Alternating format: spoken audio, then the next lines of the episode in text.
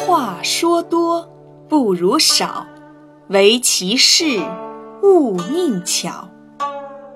他的意思是说，多说话不如少说话，话一定要说的在理，千万不要花言巧语，否则人家就会讨厌你。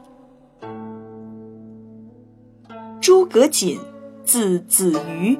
是三国时期孙权手下的大臣，平时话不多，但常常在紧要关头几句话就能解决问题。有一次，校尉阴谋被孙权误解，要被杀头，大臣们都向孙权求情，人们越说孙权就越生气，这样僵持了很久。当时只有诸葛瑾一言不发，孙权感到很奇怪，就问：“为什么子瑜不说话呢？”诸葛瑾说：“我与阴谋的家乡遭遇战乱，所以才来投奔陛下。现在阴谋不思进取，辜负了您，还求什么宽恕呢？”